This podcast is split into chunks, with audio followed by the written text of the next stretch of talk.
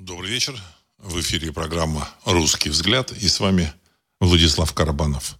Сегодня 24 октября 2023 года. Я вас приветствую в нашем эфире. Тема сегодняшнего выпуска – события и комментарии, прошлое, настоящее, будущее. И э, чему бы я хотел уделить больше внимания – это попытки посмотреть на диспозицию э, вот сторон вот в этой мировой игре. Ну, то, что происходит, это такая, в общем-то, вроде бы, вроде бы большая политика, но в значительной степени это театрализованное представление, где каждая из сторон и глобальная ведущая сторона, глобальные кукловоды, я их называю, они э, играют с помощью э, каких-то, так сказать, постановок политических, военных постановок, создания неких ситуаций. И вот здесь я думаю, что, в общем-то, нужно посмотреть, что э, в мире, э, что вот, вот у этих сторон, которые там, в общем, с друг с другом противоборствуют, э, в реальном активе существует. Вот. Почему я так говорю? Ну, потому что э, в прошлом выпуске я рассказал о том, что э, задача американцев поджечь весь мир для того, чтобы все капиталы значит, э, стягивались в Соединенные Штаты Америки, чтобы были на этой территории вложения и таким образом решить вопрос своего, в общем-то, выживания. Потому что еще где-то 15 лет назад я читал там исследование, в котором э, различные специалисты в области экономики – поли, политической экономики, э, политической экономии, они рассуждали и пришли к выводу, что э, технологическую нагрузку основную в мире сейчас, не, вот, ну, до там 2000-х э, годов, до, на, в начале 2000-х годов, э, в основном несли три центра. Ну, это Европа, Западная Европа, это Соединенные Штаты Америки, и в небольшой степени это Япония. А, значит, э, Западная Европа и США – это основные центры, Япония – это такой дополнительный, так сказать, там, микроцентр. Вот. И тогда вот эти экономисты пришли к выводу, что в будущем, в общем-то, так таких центров э, два – это слишком много для мировой экономики, потому что мировая экономика развивается, в развивающихся странах появляются свои значит, э, производственные мощности, традиции появляются, они, в общем-то, сказать, осваиваются в этом мире. У них появилась э, там, техническая интеллигенция там, в том же самом Китае, там, в Индии, в, в Корее, там, в Индонезии, на Филиппинах, еще в массе стран, там, в Таиланде. Я там сейчас не буду перечислять, там в той же самой Турции там что-то умеют уже делать, вот, в Иране, вот. Эм, а Западная Европа, Соединенные Штаты Америки с Японией, они создавали технологии, сложные такие технологические, техно, сложную технологическую продукцию, э, сложные такие в процессе производства там технологические э, продукты. Вот. Но э, из, из этих территорий вымывается все равно часть производственных мощностей, потому что они переносятся в более дешевые производственные сказать, э, области, территории мировые. И, э, в общем-то, подпитка вот для этих стран в, на, в области как бы собственного производства, ну, например, там, просто приведу пример, там, значит, та же самая Европа и Соединенные Штаты Америки. Значит, э, Соединенные Штаты Америки когда, когда-то были лидером в области автомобилестроения. Но со временем автомобилестроение в Соединенных Штатах Америки стало все более и более убыточной, убыточным. А, они стали отставать. Э, качество американских, собственно, авто, американских автомобилей упало. И, в общем-то, а, американцы в этой гонке автомобилестроительной, э, в создании автомобилей, они ушли, в общем-то, сказать, с первых позиций они, понятно, американское автомобилестроение осталось, они выпускают там какие-то автомобили, там джип, там, там Chrysler есть, Ford есть компания, в общем-то, сказать, они являются серьезными, в общем-то, игроками на этом рынке. Но все равно первое место занимают японцы, э, европейцы, ну, в первую очередь, точнее, европейцы, амери... э, немцы, вот, японцы, и сейчас уже, уже в общем-то, так сказать, корейцы. Вот. Причем корейцам автомобильную промышленность создали сами американцы, то же самое там Hyundai, Kia. Это ответвление, насколько мне там известно, это ответвление американских компаний. Ну, почему? Потому что в Америке производить, развивать это не очень выгодно, не очень интересно. Значит, из Америки ушли, там, сказать, ушло производство телевизоров, какой-то там электронной техники и так далее и тому подобное. Из Европы то же самое.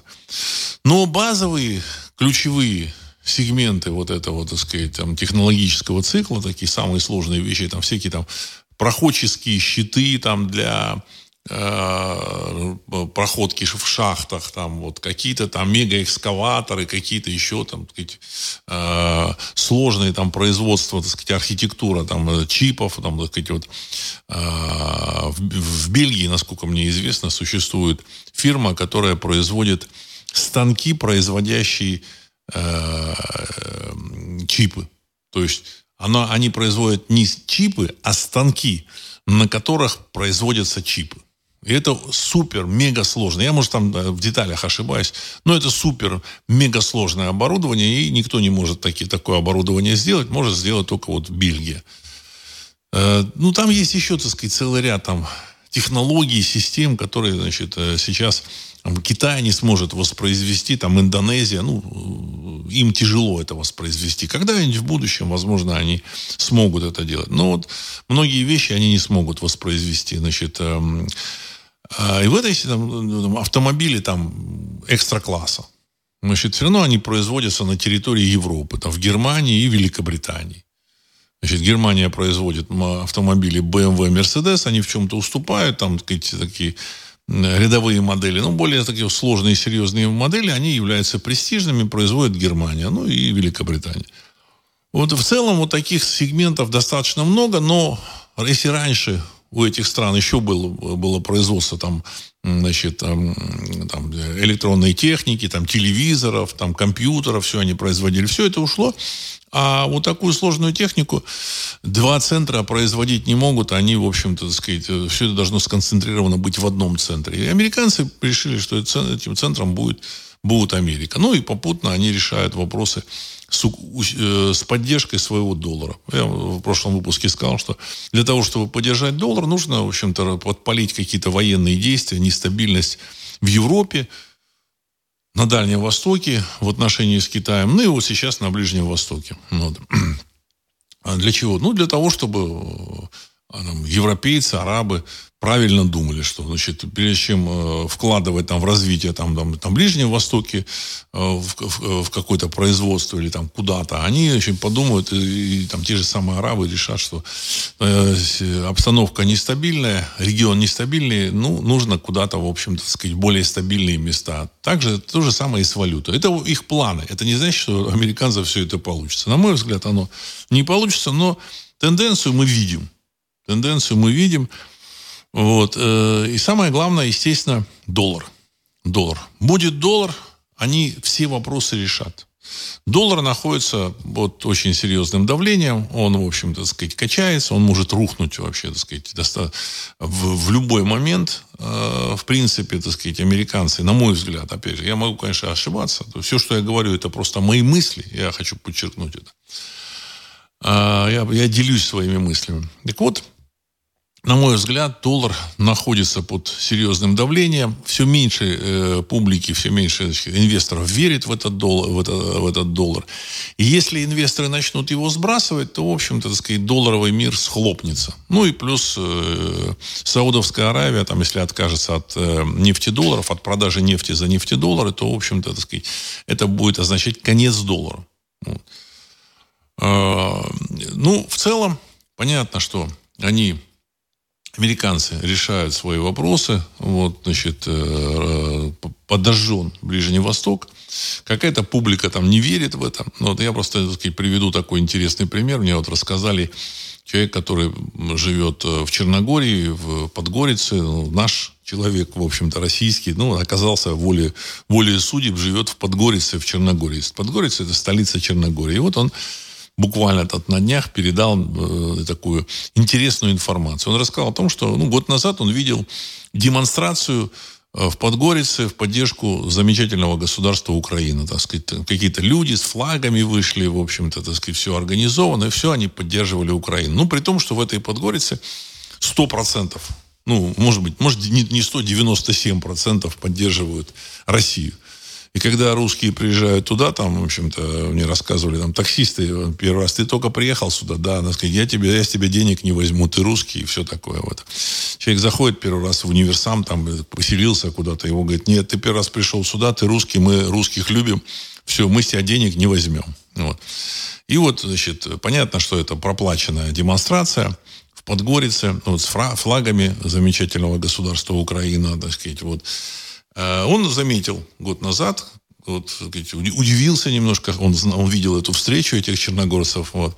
Через полгода, то есть уже в 23 году, он наблюдал демонстрацию ЛГБТ, в поддержку ЛГБТ. И обратил внимание, что, в общем-то, демонстрация, так сказать, была организована очень похоже, ну, один в один. Один в один, значит, вот. Ну, уже обратил на это внимание, значит, понял, что это все, так сказать, заказчик один. Вот. И самое интересное, его, его значит, удивление вызвала последняя демонстрация в Подгорице в поддержку замечательных палестинцев. Понимаете, так сказать, когда вышли люди в поддержку Палестины, и все было организовано ровно так же, ровно теми же людьми, которые так сказать, организовывали значит, демонстрацию в поддержку Украины, в поддержку ЛГБТ и вот в поддержку Палестины. Ну, если мы так э, подумаем, ну, в общем-то, кто это мог организовать? Кто это вот, этих организаторов содержит? Ну, понятно, что это глобальные кукловоды, значит, ну, кто-то их называет американцами, хотя я лично считаю, там, американское население, американский народ к этому никакого отношения не имеет. Но, сказать, ну, вот, глобальные кукловоды. То есть, соответственно, мы понимаем, это просто это лишний такой кусочек мозаики, вот, в то, чтобы получить подтверждение, что вот всю эту, все эти события на Ближнем Востоке подожгли именно вот эти глобальные кукловоды. Вот. А, понятно, они хотели вызвать действия там того же Израиля в секторе Газа, значит, выход из сектора Газа, значит, э, вот такими бойцами, подготовленными, так сказать, достаточно жесткие и против там мирного населения, должен был вывести из равновесия э, израильскую, израильскую политическую так сказать, систему и, в общем-то, чтобы Израиль двинул армию в сектор Газа и для того, чтобы, все для того, чтобы там началась на Ближнем Востоке война такая, так сказать, тяжелая война. Вот, значит, а глобальный кукловод, он, в общем-то, в этой ситуации выступает э, как организатор вот, так сказать, этого э, э, конфликта. Вот, так сказать, подпитывает ту и другую сторону. Я говорил о том, что вот этот э, ИГИЛ э, и э, значит, э, Хамас, это все, в общем-то, так сказать, примерно одни и те же бойцы, при том, что, вот, так сказать, ИГИЛ э, до сих пор там воюет в Сирии, ну вот, и действия, которые там э, осуществили, осуществили хамасовцы, так сказать, выйдя из сектора газа, они очень похожи на э, сценарий, который использовали, использовал ИГИЛ. Никаких сомнений в организатора, в том, кто это все организатор, нет. Вот, все это понятно. А, но, значит, события в Европе, на территории замечательного а, государства 404 тоже, в общем-то, так сказать, э, организованы, так сказать, начали организовываться примерно в том же, в общем-то, так сказать, э, в том же, в общем, формате. Вот. Они сначала раскачивали, так сказать, там провокации и так далее и тому подобное.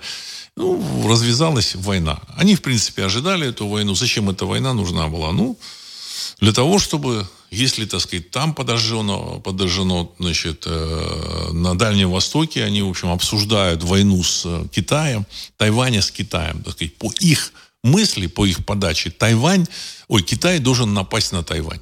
Вот. Китай, мне кажется, в общем, особо не собирается нападать на Тайвань. Он может это сделать, но ему не нужно. Это не в его интересах нападать на Тайвань. Вот при всем при том, что там э, американцы рассказывают, что сейчас вот китайцы нападут на свободолюбивый демократический Тайвань, китайцам это не нужно.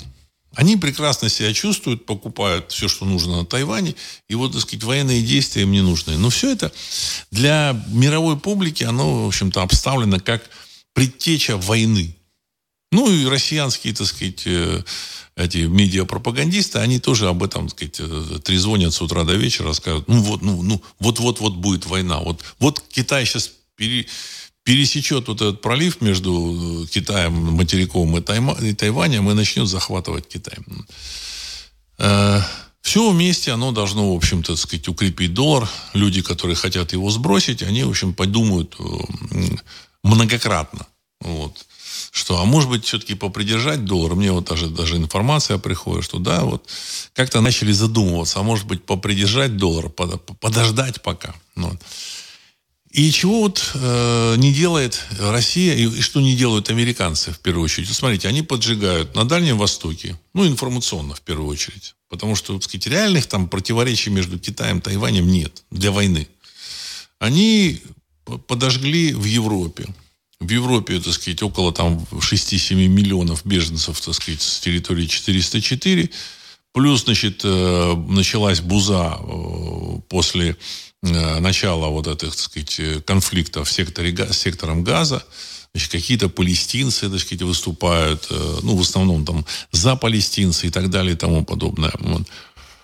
И, э, ну, и на Ближнем Востоке, да, они все это подожгли. Вот, значит, э, в Балтийском море тут, значит, обнаружили, вдруг обнаружилось, что, оказывается, значит, там перебили этот газопровод э, Латвия, Финляндия, значит, выступил президент могущественной страны под названием Латвия, очень, так сказать, могущественная страна, и сказал, надо бы Россию выбросить с Балтийского моря. Понимаете, так сказать, вот, значит, Эдгарс ну, не буду его имя называть, вот, предложил закрыть для России Балтийское море в случае обнаружения доказательств причастности Москвы к инциденту на газопроводе Балтик Коннектор, намекая то, что, на то, что латвийские власти считают Россию основным виновником. То есть, ну, вот такая могущественная страна решила закрыть России, так сказать, вот, вход в Балтийское море. Значит, кроме как разжигания каких-то, значит, там, а, эмоций, оно ничего, так сказать, не несет, потому что, так сказать, Балтия, Бал, э, замечательное государство в Латвии, оно не является в военном отношении вообще ничем. Насколько мне известно, у Латвии там то ли один батальон там этих э, военнослужащих, то ли полтора батальона, ну, что-то такое, так сказать. Даже если они там проведут тотальную мобилизацию, у них, я думаю, что вряд ли там наберется более двух полков. Ну, ну и в целом, так сказать, а, они выдержат не, не сильно долго. Вот. Но информация идет. Вот. Но чего не делают те же самые э, глобальные кукловоды американцы? Они не поджигают вокруг Америки ничего. У них там, так сказать, рядышком есть Куба. Замечательная, свобода, свободолюбивая Куба. Ну, давайте вы, так сказать, начните угрожать этой Кубе. Нет. А почему? А потому что это рядом с Америкой, и инвестор, который держит доллары, он подумает, что, опа, а тут какой-то конфликт с Кубой.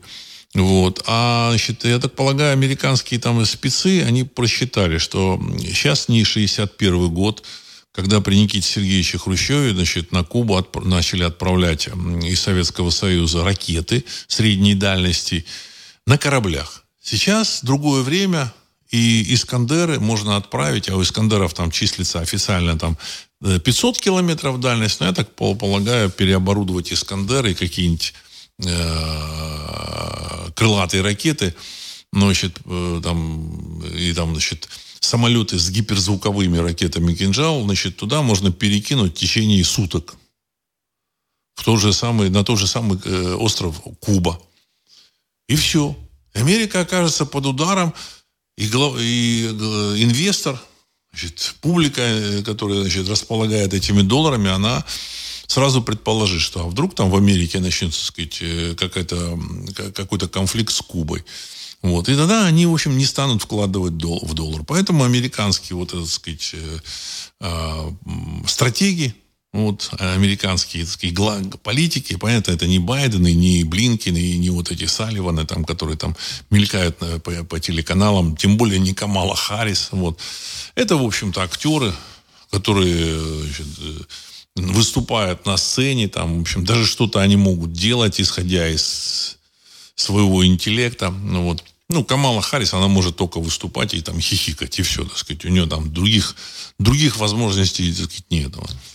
А, а вот те э, реальные там рулевые, вот, они понимают, что так сказать, в случае конфликта на Кубе Россия может перебросить Искандеры на Кубу, кинжалы на Кубу в течение суток. Ну, значит, э, самолет у России есть, я вот сегодня посмотрел, у России около 150 самолетов Ил-76, военно-транспортных, каждый из них берет по 40 тонн груза. Э, в воздухе они могут э, заправляться, насколько мне так представляется. Я могу ошибаться, но я думаю, что они могут заправляться. Без заправки такой самолет летит около пяти с половиной тысяч километров. От Мурманска до Кубы э, восемь там, с половиной тысяч километров э, лету.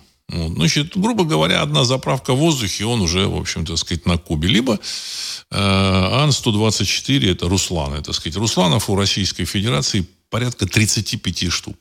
Каждый Руслан берет уже там раза в два, там в три больше груза и летит на 12 тысяч километров. То есть никакой дозаправки, ничего, так сказать. Загрузили, значит, э, пару-тройку батарей Искандеров и, в общем, перекинули на Кубу. А самолеты перелетели сами. Миги там сейчас, Миг, Миг-31, сейчас уже там уже су, сушки какие-то оснастили этими кинжалами. И все. И все. И Америка находится в зоне поражения кинжалов. Значит, э, понятно, никакой войны никакая Америка не начнет, она и не собирается эту войну начинать. Но э, глобальный, вот, так сказать, глобальная публика, она уже так сказать, э, задумается, опа, а давай-ка мы сбросим нахрен эти доллары. Понимаете, так сказать, и все. И долларовая пирамида вся рухнет. Поэтому, соответственно, так сказать, вот эта конфигурация, которая существует, она, она просто подтверждает вот это мое понимание э, стратегии, так сказать, вот этих глобальных кукловодов, ну, так сказать, держателей вот этой печатной машинки. Э, мне, кстати, удивляет вот всегда, так сказать, вот российское руководство, оно, в общем-то, так сказать, там э, грозно молчит, вот, и очень грозно, и, и, и, и там грозно не договаривает.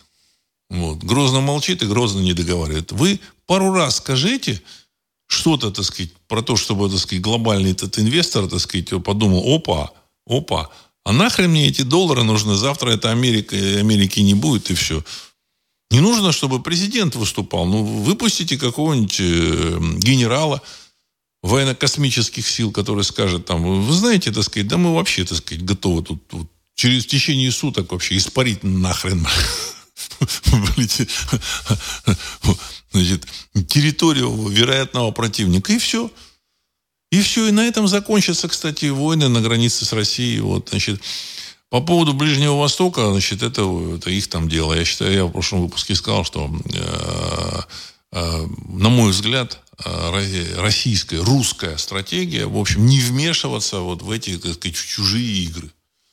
Чужие игры, так сказать. Ну, тут у нас публика, она начинает там, значит, там, накручивать турбопатриоты, они начинают накручивать в, сказать, в сторону там, замечательных палестинцев, так сказать, вот, ну, в первую очередь, э, вот их э, объявлять израильтян, евреев своими врагами, а я хочу сказать, что нужно соблюдать глубокий нейтралитет.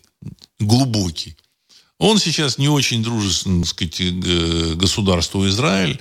Вот. Но, собственно, к еврейскому населению нужно относиться, так сказать, спокойно. Так же, как вот сегодня я прочитал тоже один там то ли полковник, то ли еще какой-то, так сказать, э, деятель на, э, в зоне СВО, он сказал, вы знаете, я прошел две чеченские войны. Моими врагами были чеченцы, мы с ними воевали. А сейчас мы с ними сидим в одном окопе и воюем против одного противника. Поэтому, понимаете, так сказать, у народов и у стран нет врагов, понимаете, так сказать, есть интересы. Поэтому что там, как дальше завтра будет, неизвестно. С тем же самым замечательным Китаем э, Советский Союз, ну, в общем, так сказать, де-факто Россия – Э, значит, практически вступили в такой пограничный конфликт в 1967 году на полуострове Даманском, так сказать, за там кусочек территории на Амуре. И, и на протяжении там 15 или 20 лет э, отношения были очень-очень плохими. Очень плохими. Вот. И казалось, что Китай, так сказать, на долгий период будет, в общем, таким, ну, не врагом, но, тем не менее, страной, значит, э, не совсем, так сказать, большим другом. А наступил 2023 год, 2022 год, и выяснилось, что Китай является де-факто союзником России. Понимаете? Так сказать, вот так вот.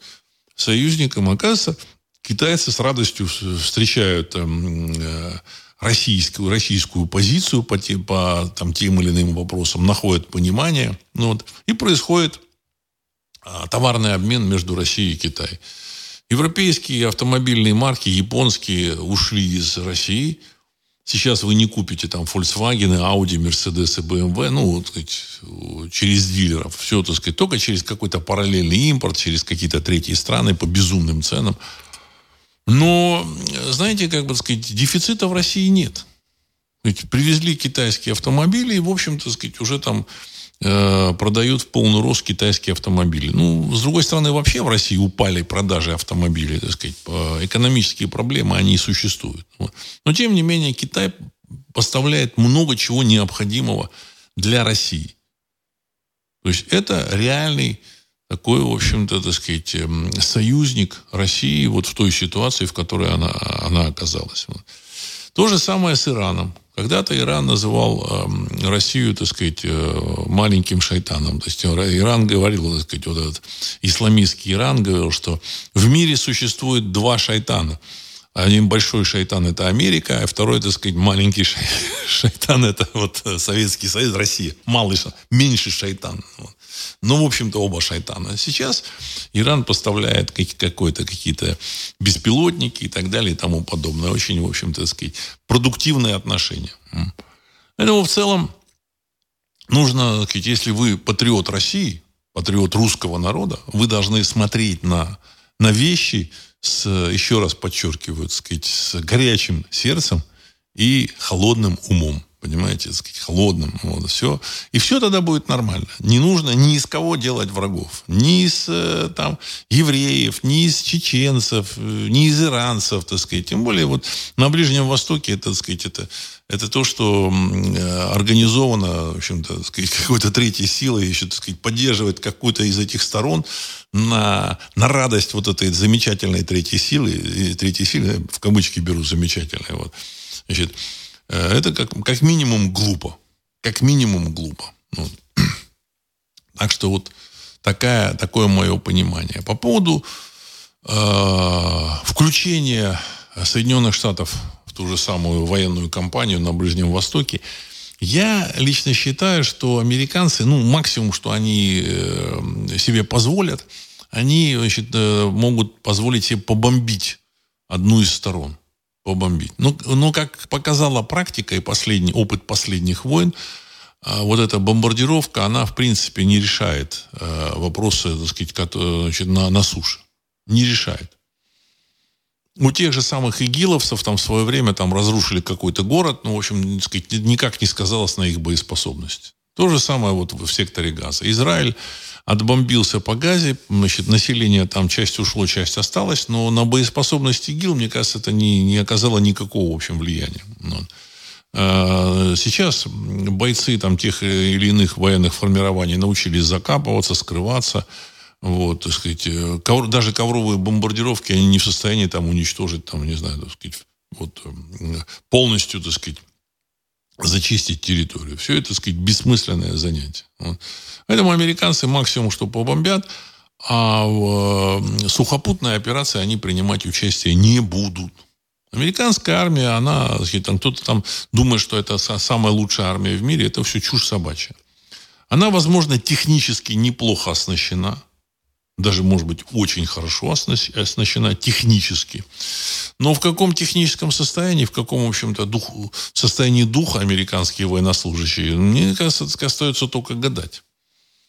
Дело в том, что вот этот момент, он такой важный. Важный. Вот. Э, сама Америка, она, значит, там, да, они там утром встают там в этой армии, поднимают флаг, там, дудят в эту там в трубу, все хорошо, значит, э, патриотизм, все. Но на самом деле Америка это такой такой сбор там различных племен и народов, такая вавилонское столпотворение. И эти люди, в общем-то, сказать, объединены в основном долларом. Никакой не американской мечтой, никакими там, так сказать, э, американской идеологией, тем более, так сказать, значит, они уже поняли, что, так сказать, идеологии нет, там царит в значительной степени, так сказать, такой обман, ну и в лучшем случае самообман. Вот, значит, последние выборы, так сказать, которые прошли в США, они все это замечательно продемонстрировали. Вот. И поэтому американцы туда не влезут, а потому что они не рассчитывают на, свои, э, на своих бойцов. В мире, ну, сказать, э, Израиль тоже не лезет в газу, потому что э, израильская армия тоже, в общем, так сказать, такой медицинский факт. Сейчас начинают там раздумывать о том, что такое израильская армия, и начали э, снижать Э, рейтинг, знаете, как бы этой армии. То есть раньше был такой высокий рейтинг, что вот израильская армия лучшая на Ближнем Востоке, все хорошо, все замечательно. А сейчас э, как бы какие-то специалисты, причем, там сказать, в Израиле, они дают низкие оценки израильской армии. Низкие оценки. Откуда взяться вот армии? Понимаете, армия это не просто, так сказать, набрали кучку людей, так сказать, и подготовили к какой-то работе. Э, водителей там каких-то больших грузов можно научить, вот, сказать, пригласить его там каких-нибудь папуасов, как сделали там в Новой Гвинее, Папуа Новой Гвинеи, обучили их работать на больших грузах, и они, в общем, замечательно работают. Война – это другое дело. Война – это другое дело. Это, это связь с архетипом. То есть да, архетип – это некая память поколений. Значит, э, рефлексы, которые вырабатываются в поколениях. И поэтому э, современный расклад сил – он, значит, и как бы современная архитектура государства, она в том числе, так сказать, и э, отражает вот этот потенциал тех или иных народов. Вот, значит, у России огромная, самая большая территория. Почему? Ну, потому что очень высокий военный потенциал. Духовный, духа. Колоссальный военный потенциал.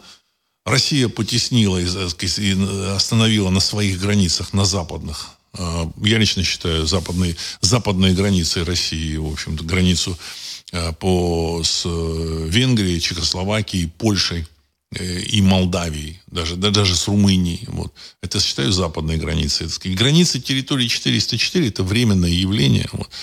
А на востоке это границы по реке Амур. В общем-то, так сказать, Россия э, эти границы завоевала в процессе, так сказать, длительных войн, которые значит, начались еще во времена античности.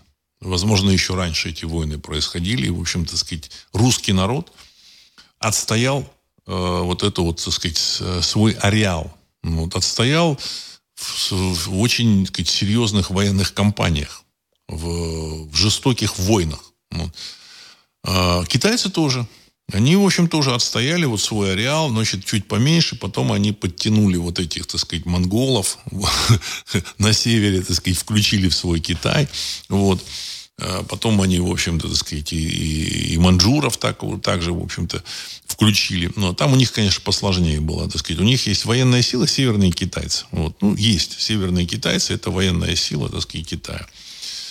А, так сказать, Соединенные Штаты, значит, э, европейские, так сказать, англосаксы, немцы, они, в общем, так сказать, заняли эту территорию, потеснили мексиканцев. Ну, вот. Но сейчас Соединенные Штаты, это, в общем-то, так сказать, там, вавилонское столпотворение.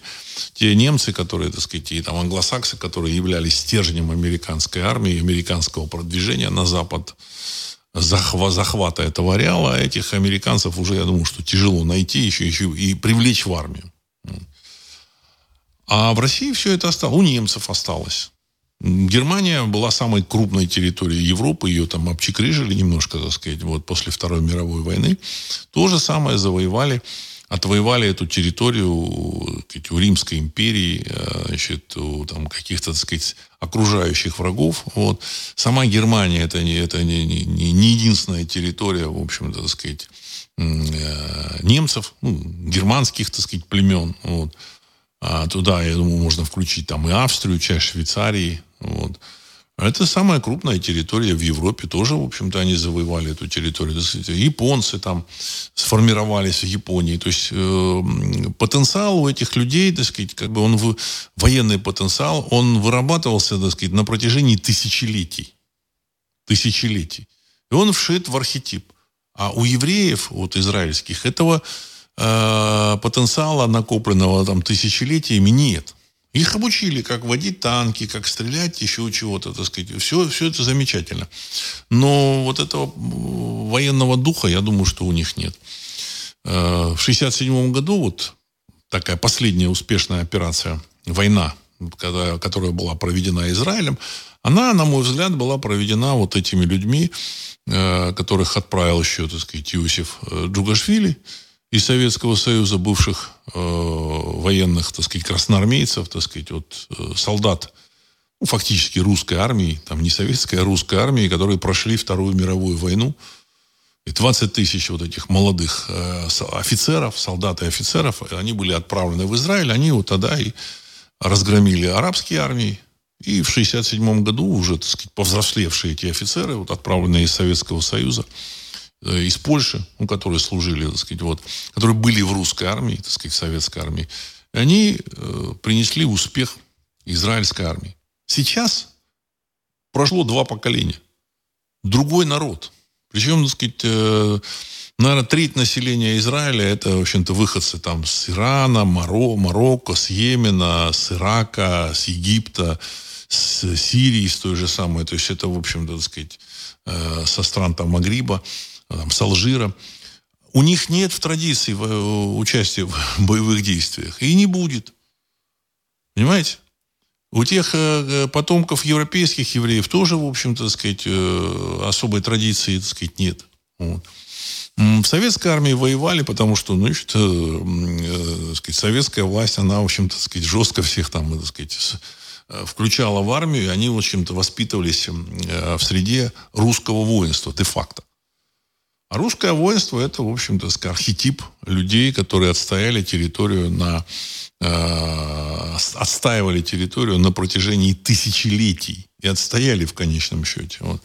Поэтому я считаю, что потенциал израильской армии он не очень высок. Не настолько, как казалось раньше. Не настолько, как казалось раньше, и поэтому э, и израильские генералы сейчас значит, очень так серьезно задумывались, стоит ли входить в сектор газа ну и выполнять хотелки американцев. Вот. Списывают на американцев, говорят, ну это американцы просят не начинать операцию в секторе газа. Я думаю, что нет, нет, все не так. Так, давайте я зачитаю ваши комментарии, ваши вопросы. Вот. Значит, Алекс. Здравия, Владислав. Соловьевы и Киселевы признаются в любви к исламу. Скобеева рассказывает, как хорошо в КНДР. Сыну Кадырова вручают награды. По стране открывают памятники Джугашвили. Что это? Идеологическая агония россиянского режима или попытка довести русских до точки кипения? Конец цитаты. Вы как-то, так сказать, э, очень, так сказать, трепетно относитесь вот к этим, так сказать, потугам пропагандистским, в общем-то, России, российских э, властей. Э, они по-другому не могут.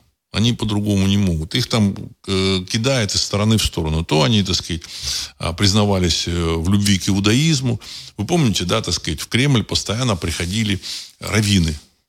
Постоянно, регулярно, несколько раз в году показывались с президентом Российской Федерации, раввины, там Берлазер, там еще там один там или два были такие, так сказать, кадра.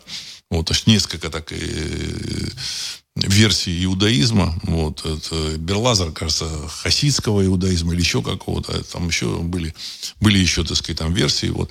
Они приходились, э, приходили, водили хороводы, все было замечательно. Теперь любовь к исламу. Ну, их, они не могут быть, э, знаете, как бы сказать, спокойно нейтральными. Я лично считаю, что нужно, так сказать, ко всем этим э, религиям относиться спокойно, с уважением, обязательно с уважением, так сказать, и в то же время достаточно нейтрально. Вот. Мы уважаем людей, так сказать, кто там э, исповедует ислам, уважаем людей, кто исповедует иудаизм.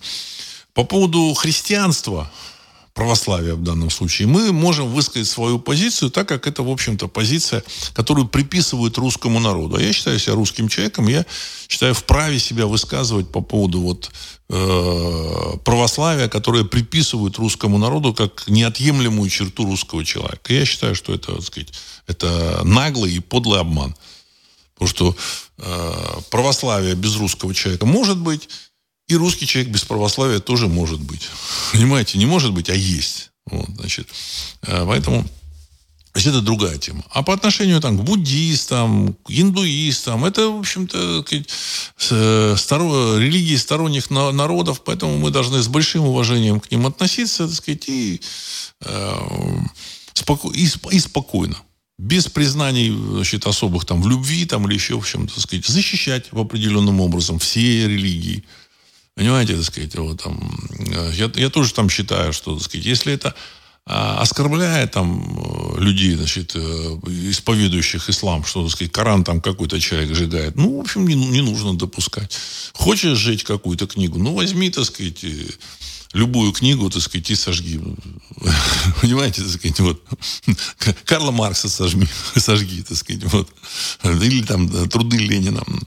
Это, так сказать, э, вот это сожжение вот таких книг, оно является э, просто э, способом вывести из равновесия, так сказать, кого-то. Ну, так что э, вы слишком требовательны к российской пропаганде, слишком требовательны, избыточно требовательны. Значит, нужно к ней относиться спокойно. То есть эти люди по-другому не умеют. Они не мыслят очень далеко, они не мыслят масштабами э, русского народа, истории русского народа. А я говорил, что когда, так сказать, ты мыслишь э, исп, исп, национально, то ты воспринимаешь историю русского народа как связь э, времен, связь всех поколений, которые жили до нас, связь тех, того поколения актуального, которое живет сейчас, и будущих поколений тоже. Понимаете? Это вот все это связь. Это не сиюминутная политика. Вот. А, значит, сегодня мы тут, э, значит, вот, ну, если кто-то там какой-то там дебил взял, поссорился там с индуистами, а завтра эти индуисты, так сказать, оказались нашими, так сказать, лучшими там, союзниками, ну, условно говоря, так сказать. Слава богу, они, так сказать, достаточно, так сказать, далеко, там, за горами, за долами, но тем не менее. Тем не менее, значит, в индуизме тоже что-то можно подчеркнуть, вот, почерпнуть, потому что, на мой взгляд, в индуизме сохранились э, сведения о древнем как бы, культе, доисторическом культе, который был, э, и традиции, и истории, который был, в общем-то, у наших предков. То есть это сохранилось, так сказать, потому что индоевропейский язык, у индусов тоже индоевропейский язык, вот это, вот, хинди это индоевропейский язык, вот. А, значит, из э, иудаизма мы узнаем тоже, сказать, какие-то традиции, какие-то знания, э, в общем-то, которые относятся к, к национальной религии. Потому что иудаизм – это такая строго национальная религия. Строго.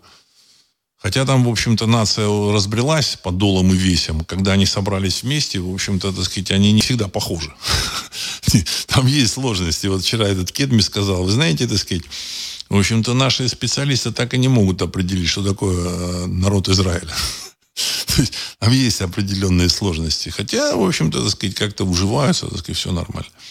Во всяком случае, мы там э, тоже, так сказать, интересную информацию черпаем.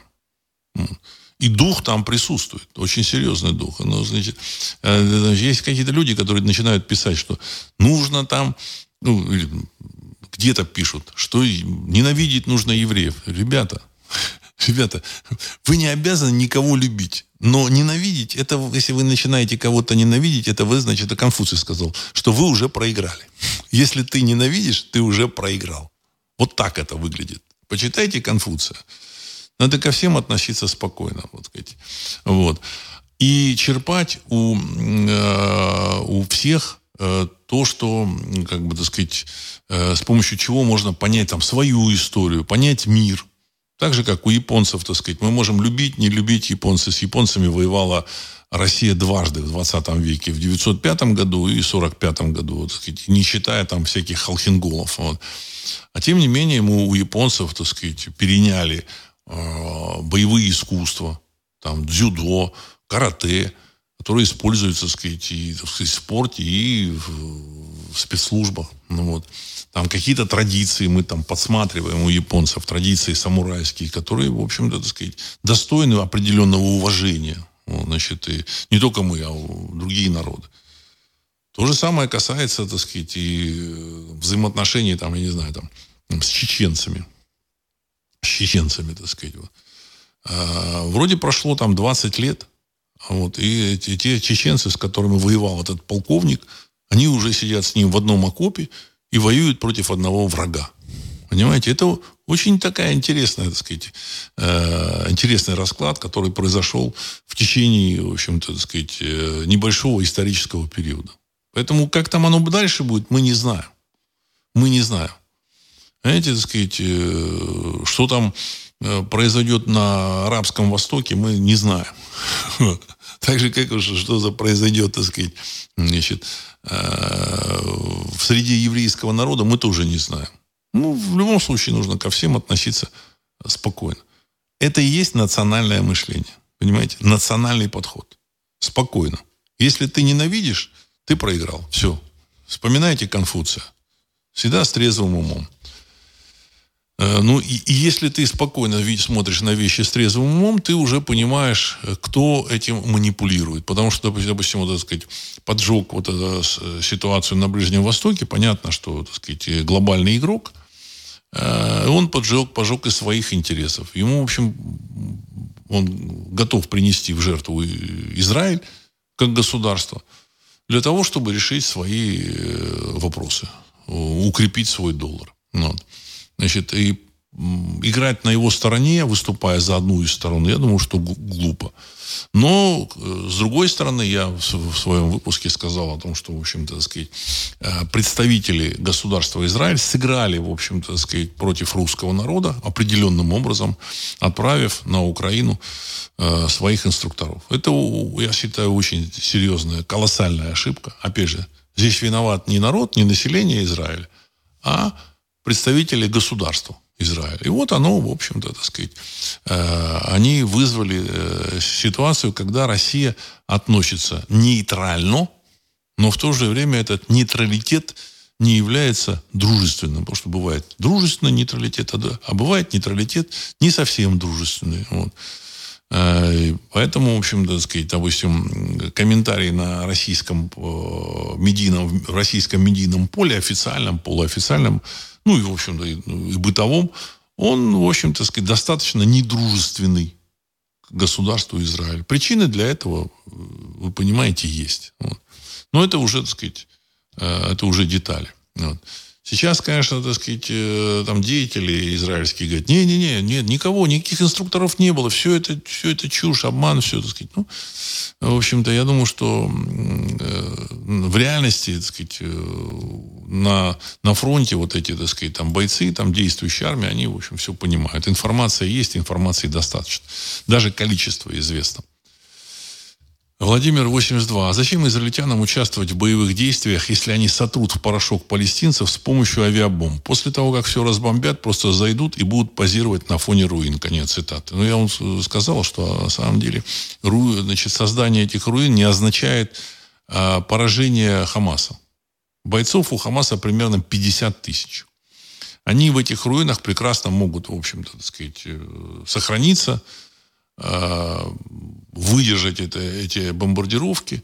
Наоборот, значит, э, дом разрушен, они под этим домом, так сказать, у них там под этими домами там тоннели, какие-то базы подземные. Ну, под этим, под разрушенным домом, под руинами, тоннель уже вряд ли там кто-то будет бомбить эти руины второй, там, третий раз. Они прекрасно уже будут пережидать вот эту бомбардировку. Население, ну да, уйдет э, в, в Египет. Оно может уйти. Но война не закончится. А э, израильская армия, вот этот Цагал, вот, она, в принципе, так сказать, сейчас, вот, ну, уже там пишут, что она находится вот, э, в определенном, значит, э, напряжении для, для государства, это серьезное напряжение. Около 10% трудовых ресурсов, даже больше, наверное, 10%, находится в составе действующей армии. Это колоссальное число колоссальная. Для того, чтобы эту действующую армию снабжать, там тоже какие-то люди нужны, понимаете? То есть миллион человек задействован вот в, это, так сказать, вот в этой операции в поддержке так сказать, сил э, этой операции и так далее и тому подобное. Ну, месяц побомбят, ну, два побомбят, ну, три. А ответы будут. Ответы уже есть. 30 танков, 32 э, танка у Меркова уже уничтожено. Вот. Это большой удар. В первую очередь психологический. Уничтожение танк, э, израильских танков Меркова. Потому что э, они представлялись как неуязвимые такие, в общем-то, боевые машины э, поля боя. Выяснилось, что это Меркову можно там уничтожить копеечным, так сказать, беспилотником, и, там, э, копеечным этим э, гранатометом, РПГ. Не говоря уже там о Фаготе, Корнете, уже такие древние, но ну, советские модели, ну, так более продвинутые. То есть эм, э, ценность вот это, этого оружия на поле боя, она, в общем, значительно, так сказать, э, утратила, так сказать, свой, э, свое реноме, вот это оружие. Ценность снижена вот, в, в, в глазах и, собственно, израильтян, и, собственно, э, этих бойцов Хамаса. Вот. Поэтому заходить им придется, либо договариваться о мире. Договор о мире, они хотят договор о мире, я уже это вижу. Вот я вижу. Но для американцев это никак невозможно. Никак. Никак. Вот. Поэтому я думаю, что развитие ситуации впереди. Американцам нужно, ну, опять же, не американцам, а вот этим кукловодам вокруг доллара. Им нужно поджечь Европу. И им это вполне себе удается. В Европе выступило огромное количество палестинцев. Если кто-то думает, что это, в общем случайное, случайное выступление, там, стихийное, это, я думаю, что вполне там а, регулируемое, вполне организованное. Почему? Ну, потому что если в Европе будут, начнется разгул вот этих, так сказать, палестинских демонстраций и пропалестинских демонстраций. А, для инвестора, так сказать, для человека, который там куда-то хочет вложить деньги, эта так сказать, территория становится, в общем, не очень благоприятной, не очень, э, в общем, перспективной. Деньги любят тишину. Деньги люб, любят стабильность. Поэтому они взвесят и подумают, ну, хорошо, так сказать, вложу там в Америке, может, он не, не, не даст какую-то прибыль вообще, ну, хотя бы сохраняться. Знаете, хотя бы сохраняться или хотя бы потерь не будет столько много. А тут он в каком-нибудь там Париже или там в каком-нибудь там Франкфурте, в общем-то, так сказать, они могут потерять много. Или вообще ничего не будут покупать, ничего производить. Все. Вопрос э, этих э, ребят, которые там печатают доллары, он решен. Ну, на мой взгляд, российское руководство, я вам сказал там в начале выпуска, оно, в общем-то, тоже подыгрывает. Ну, может, не специально, может, там какие-то советники там, ну, подыгрывает что, так сказать, э, тем же самым, значит, владельцам этого печатного станка. Потому что если бы один раз, там, так сказать, намекнули, там, громко, грубо, чтобы весь мир услышал, а мы сейчас, в общем-то, так сказать, тогда по-другому бы э, многое чего разворачивалось. Патрик, мне кажется, российское руководство даже заинтересовано в продлении агонии США, потому что они тоже часть американской системы, и перемену в сторону, перемены в сторону создания национального государства им не нужны. Конец цитаты. Уважаемый Патрик, для какой-то части российского истеблишмента это именно так. Но для людей, так сказать, там 100 тысяч человек, или там, которые составляют, так сказать, ядро этой системы, не высший истеблишмент, а ядро этой системы, для них, в общем-то, так сказать, ну, нужно, нужно, чтобы, так сказать, э, противник, так сказать, в лице Америки, в общем-то, завершил свой, так сказать, свой путь Э, на планете. Государство это, в общем-то, прекратило свое существование. И это сделать намного проще, чем прекратить существование России. И кто бы там что ни думал. Но дело в том, что э, даже вот такая угроза американцам, просто угроза, она выбьет почву из-под ног вот этой долларовой системы. Понимаете, так сказать? Ну, представьте себе, там, там, жителя Гонконга, который держит там в банке в долларах США. И тут он раз слышит информацию, выступает там какой-то российский генерал и говорит, да мы вообще, так сказать, готовы тут стереть с лица земли, в пыль превратить.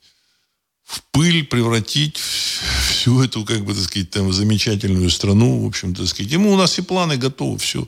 Еще раз дернуться, так сказать, Крымский мост хотят взорвать. Ну, мы вместо Крымского моста, в общем, там, с, вот, и все. И тоже гонконгский, так сказать, этот э, владелец этих самых э, миллионов, он побежит в банк менять их на что-то другое. Понимаете, так сказать, ему там не нужна, так сказать, валюта страны, которые, так сказать, э, будут там ну, наносить, по которой будут наносить удар ядерным оружием. И могут, могут, даже не будут, а могут нанести удар ядерным оружием, и они, в общем, нарываются. Не нужно гонконгцу или это сингапурцу, или, значит, там кувейтскому шейху, или саудовскому шейху. Ему не нужно. Поэтому значит, для какой-то части людей истеблишмента, которые держат деньги там, а таких, я думаю, что достаточно в России, да, для них, так сказать, ну, американцы нужны, они опираются, так сказать, эта система опирается. Но для, в общем-то, ядра этой системы, в общем нужно с этим заканчивать как можно быстрее. Потому что эти, сказать, владельцы печатного станка, они, в принципе, готовы на всяческие подлости. Это, в общем, вполне очевидно.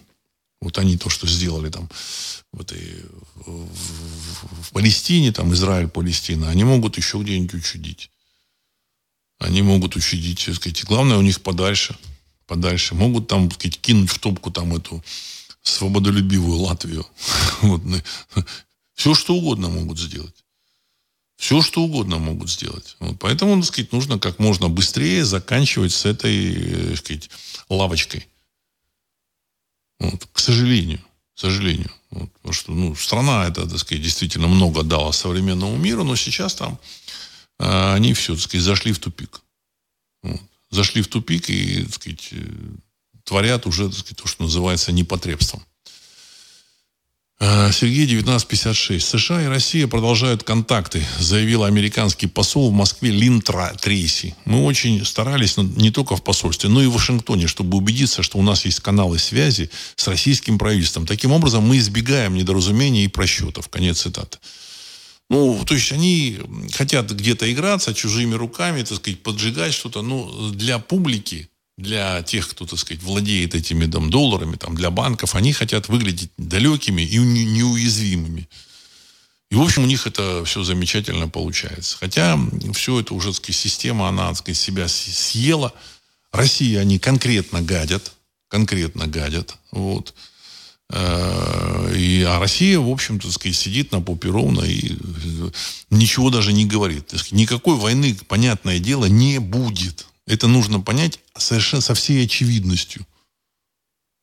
Для владельцев печатного станка любая военная кампания – это смерти подобно. Понимаете? Любой взрыв на территории США или около территории США, или даже угроза взрыва, вот, она, в общем-то, сказать, уничтожает долларовую систему. Америка – это долларовая система, в первую очередь, так сказать, власть в Америке. Население в Америке там умеет работать, трудиться, они, в общем, проживут. А вот эта вот э, система э, политико-экономическая, которая там, и группировка, которая там утвердилась у власти, это, в общем, так сказать, владельцы печатного станка. Они, единственное, что они экспортируют, это э, свою валюту. И европейцы, кстати, тоже.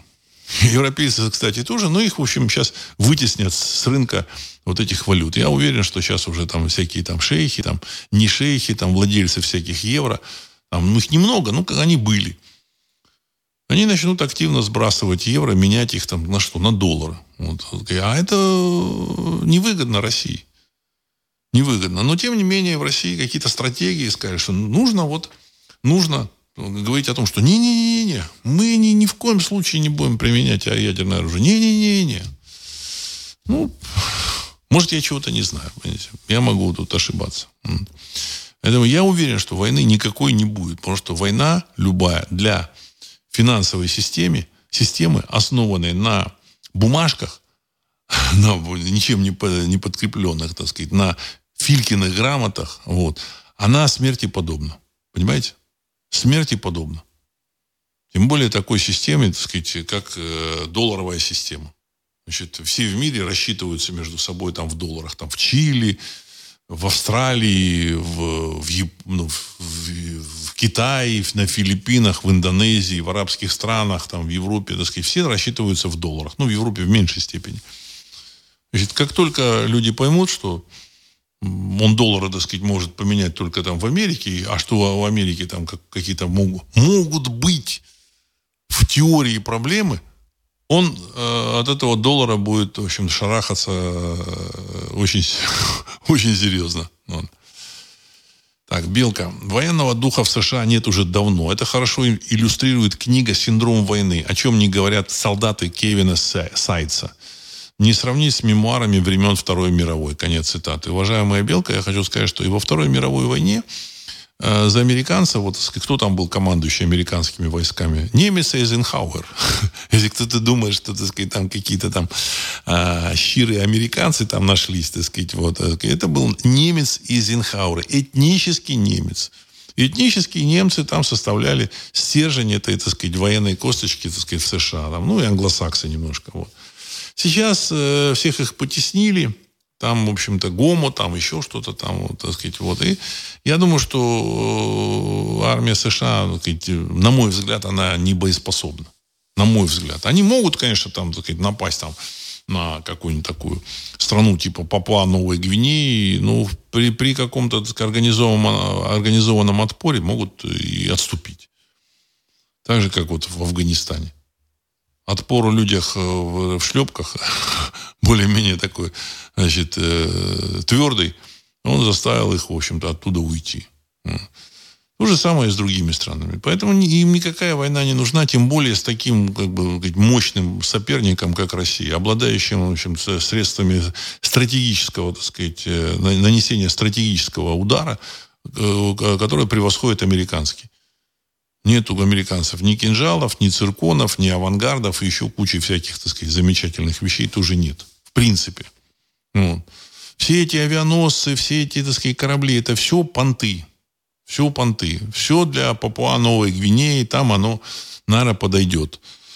Ну, вот к э, границе там с сектором газа они могут подогнать этот корабль до тех пор, пока кто-то там не поставит этим, в общем-то, ребятки, ребяткам какие-нибудь э, беспилотники надводные, подводные, в общем, так сказать, и в принципе, так сказать, беспилотник, если он там правильно сделан, он может принести, в общем, так сказать, там сотню, так сказать, боезарядов на тот же авианосец. Э, все, что угодно можно сделать.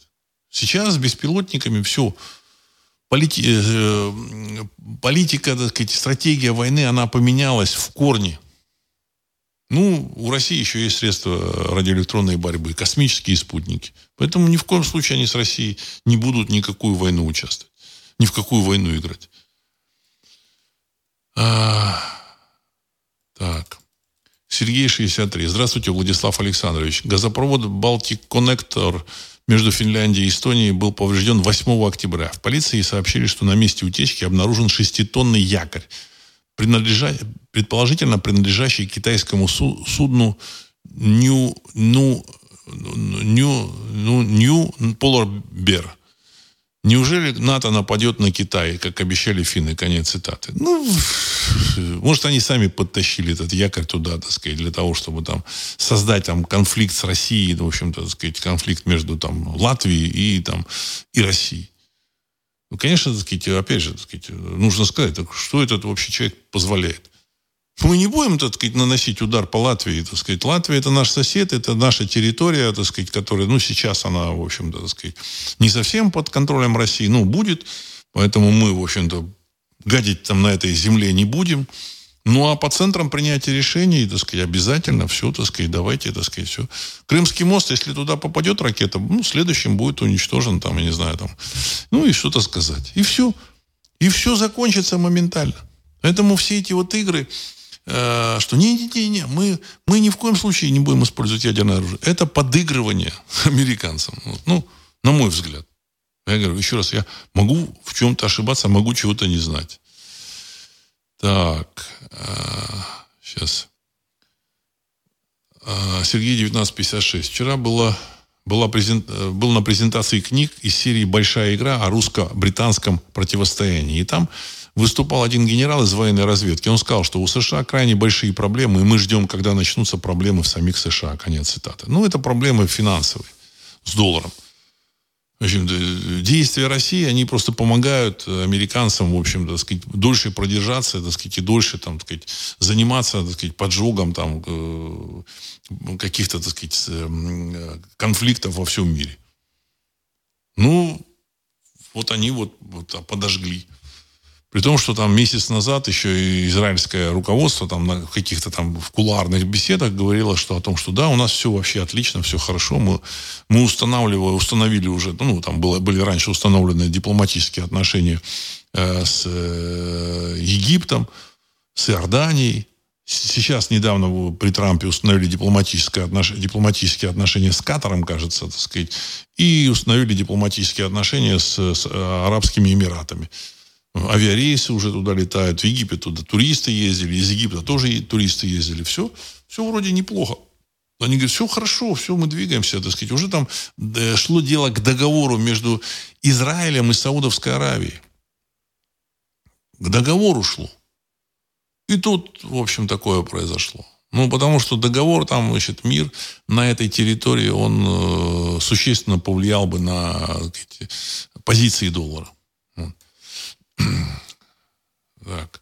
Влад, Флорида, наверное. Владислав, после всех этих коричневых линий никого пустые угрозы со стороны РФ не испугают. Они должны хотя бы одну свою угрозу исполнить сперва. Конец цитаты. Уважаемый Влад, э, красные линии были, но никто ничего не сказал, что он сделает.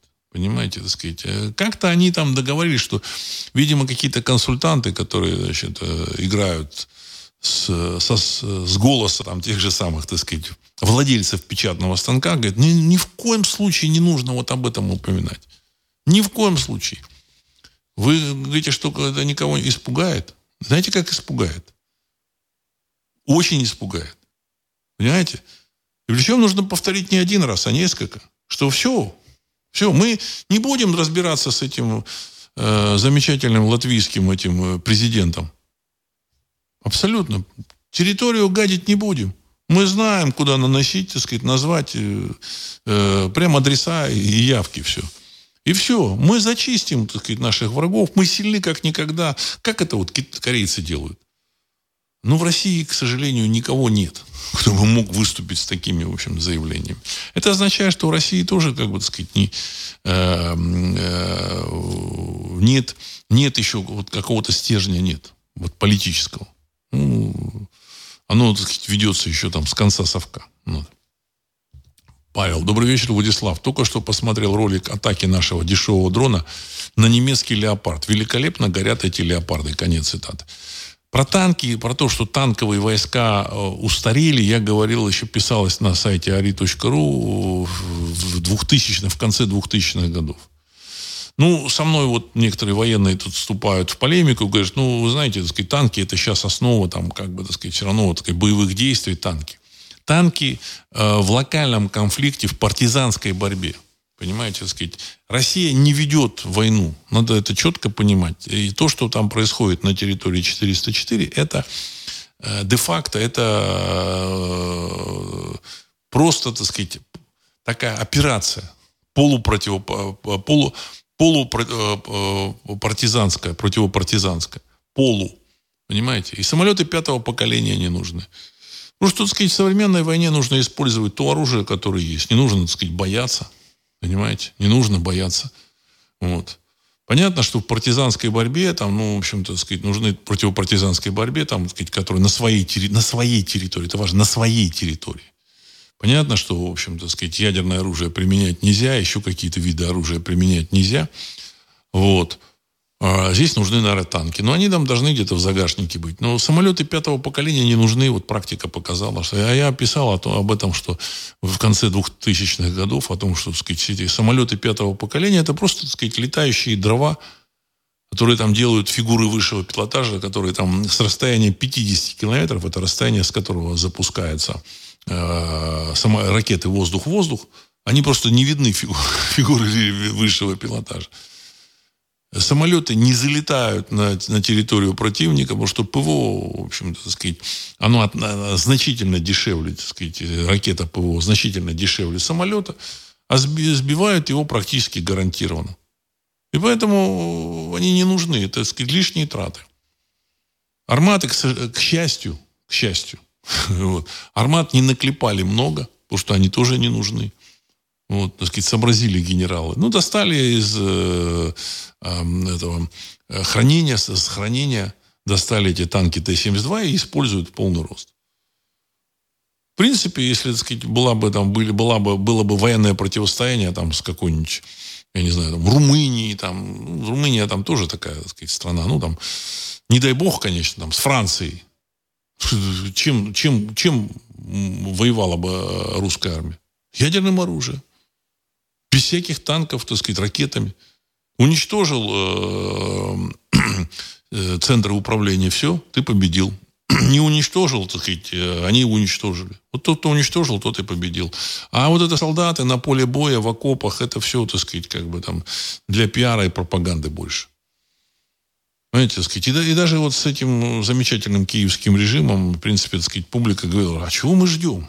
Чего мы ждем? Так сказать? Ну, есть бетонобойные эти самые э, снаряды, так сказать, вот, ракеты, кинжалы, там на 150 метров пробивают. Чего ждем? Что, почему, так сказать, как бы э, центры управления значит, не, не ликвидируются? Ну, потому что там э, война идет, так сказать, де-факто, так сказать, противостояние, конфликт идет с э, владельцами печатного станка долларового, долларового вот. Э, туда боятся, так сказать, погрозить кулаком. Ну, а здесь понятно, что, так сказать, ликвидация там какой-то э, группы там этих назначенных управленцев, оно, в общем, ничего не изменит. Ну, идет процесс ожидания. Но в реальной войне, в реальной войне э, танки и самолеты не нужны. Ну, только, так сказать, в качестве средства там доставки груза, ракеты, какой-то. То есть, э, выведение на позицию. Все. Авианосцы тоже не нужны. ну, может быть, корабли сопровождения такие небольшие нужны. Подводные лодки нужны, потому что они скрытны, их, так сказать, трудно обнаружить, хотя, так сказать, с ними там сложно. Ведь самое главное оружие – это ракеты. Ракеты и средства радиоэлектронной борьбы. Все. Понимаете, так сказать? При наличии того оружия, которое есть в России, в общем-то, Америку э, остановить и сказать, так, хватит. Можно в течение, я не знаю, там, пары-тройки дней. И все, и они успокоятся. Просто успокоятся. А тут, ну, мы сейчас там в, это, в Никарагуа развернем ракеты, еще что-то, сказать. Зачем Никарагуа разворачивать ракеты? Вы можете поднять э, самолеты стратегические, стратегии, так сказать, вот, отправить туда, так сказать, в Атлантический океан, в Тихий океан, встать на позиции и, в общем, сказать, что да, мы вот встали на позиции, мы готовы. Мы готовы. А вы готовы? А я уверен, что они скажут, нет, нет, нет. Потому что это э, страна э, с рыночной, так сказать, долларовой экономикой. Она, ей не нужна война. Америка, в общем-то, сказать, ни с кем практически никогда не воевала. Участие во Второй мировой войне, в Первой мировой войне и войне с Японией, в общем-то, это не совсем то, в чем участвовала Россия. Не то, что не совсем то, совсем не то. Совсем не то. Понимаете? Люди туда приехали жить и зарабатывать деньги. Бороться, сказать, э, как патриоты за эту Америку, в общем, там никто особо, я думаю, что не будет. Ну. А, Владимир 82. Как же никто ничего не сказал, а как же угрозы главы Совбеза Дмитрия Медведева? Конец цитаты. Ну, чего, ничего не сказал, там, погрозил кулаком, сказал что-то. Ну, мы тоже там от, ответим. Нужно сказать, я говорил, что полковника отправьте вы э, посла одного в, Америку, одного, уберите всех этих э, посольских, вывезите их в Россию, отправьте одного, лучше майора, такого пьющего, но который держит себя вот под контролем. И все, и, и от, от, его отправьте, так сказать, передать э, мнение относительно, в общем-то, взаимоотношения с американцами, так сказать, с крепкими словами и, в общем-то, так сказать, э, с угрозами. И все, и он популярно на пальцах им объяснит, что чего будет. Понимаете? Вот. А поэтому все эти игры, они, конечно, поднадоели уже публике. Но я так думаю, что ждут краха долларовой системы. А, еще раз подчеркну, так сказать, э, все бы хотели жить в том мире, который, который там был, к которому все привыкли, доллары, рубли, евро, а, там, золото, серебро, значит, и так далее и тому подобное. Но тут того мира уже нет. Вот это э, все очевидно. И причем, в общем-то, вот эти, так сказать, э, замечательные наши партнеры российские, так сказать, партнеры имеется в виду вот эти вот недружественные, которые партнеры, вот, с печатным станком, они пытаются э, устроить, так сказать, плохую жизнь для граждан России и для вообще для э, выходцев из России. Устроить плохую жизнь. А государство, в общем-то, так сказать, как-то так Э, не сильно стремится, так сказать, прекратить вообще, так сказать, это издевательство. Ну, стремится, но, в общем-то, так сказать, без особого энтузиазма. Без особого. Фанатизм здесь не нужен. Ну, в общем-то, так сказать, энтузиазма тоже так не просматривается. Ну, я надеюсь, что мы все равно доживем до хороших, добрых времен. И даже эти времена, которые сейчас мы переживаем, они, в общем, тоже, в общем, у народа, у населения во всем мире и у американцев тоже, они э, вызывают определенную надежду. надежду. Ну и дай Бог, чтобы эта надежда так сказать, была реализована. Вот, надеюсь, что все будет хорошо. Вот. Э, мы доживем до этого времени. Так сказать, э, перемены идут. Вот. Значит, самое темное время перед рассветом. Все будет хорошо. И на этом я хочу завершить сегодняшний выпуск. С вами был Владислав Карабанов. Программа «Русский взгляд». Через несколько секунд композиция «Могучий прилив». Всего доброго.